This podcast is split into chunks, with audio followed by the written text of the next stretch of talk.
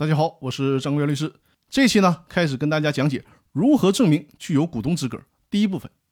因为如果想申请公司清算，就需要证明要么是公司的债权人，要么是公司的股东。那拿什么材料去证明自己是公司的股东呢？通常证明股东具有股东资格，可以结合公司章程、实际出资、股东名册、出资证明书、工商登记和实际行使股东权利这些证据来去证明股东资格。但是大家注意啊，以上的这些证据对于证明是否具有股东资格，这个证明效力是不同的。咱们首先来看公司章程，股东呢是公司章程的绝对必要的记载事项，公司章程的记载能够表明公司的股东构成的情况，是证明股东资格形式上的证据。公司章程上如果没有记载这个股东，那就得这个股东自己来证明自己具备股东身份了。所以很显然，公司章程是最具有证明效力的。其次呢是股东名册，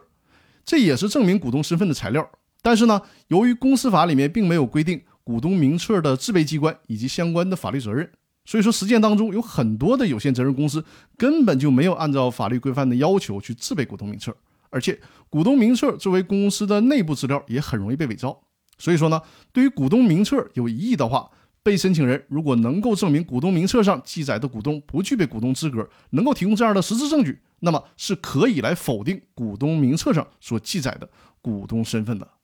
所以说，你看，如果你只是提供股东名册，是有可能被人家提供反证给否定掉的。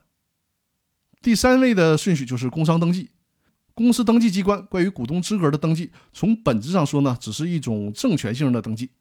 它的最大作用是对善意第三人宣示股东资格。工商登记的对外公示力是最强的，但是呢，也仅仅是公示力最强，只能起到约束公司之外第三人的作用，不能以工商登记来对抗公司和公司的其他股东。所以说呢，工商登记并不是取得股东资格的必要条件，只是对抗要件。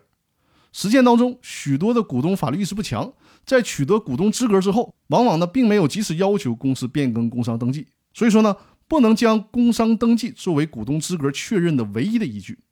另外呢，还有个特殊的地方，大家要注意：对于股份有限公司来讲，工商登记当中没有记载股东享有的股权数额，仅仅是记载股份公司的发起人。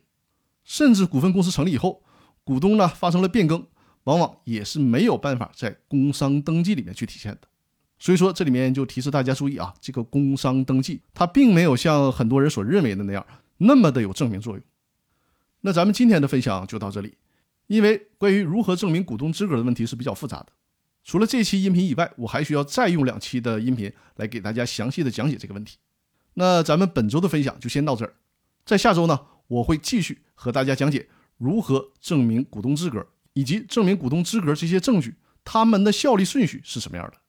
那好，各位，祝大家周末愉快，我们下周继续，感谢大家的收听。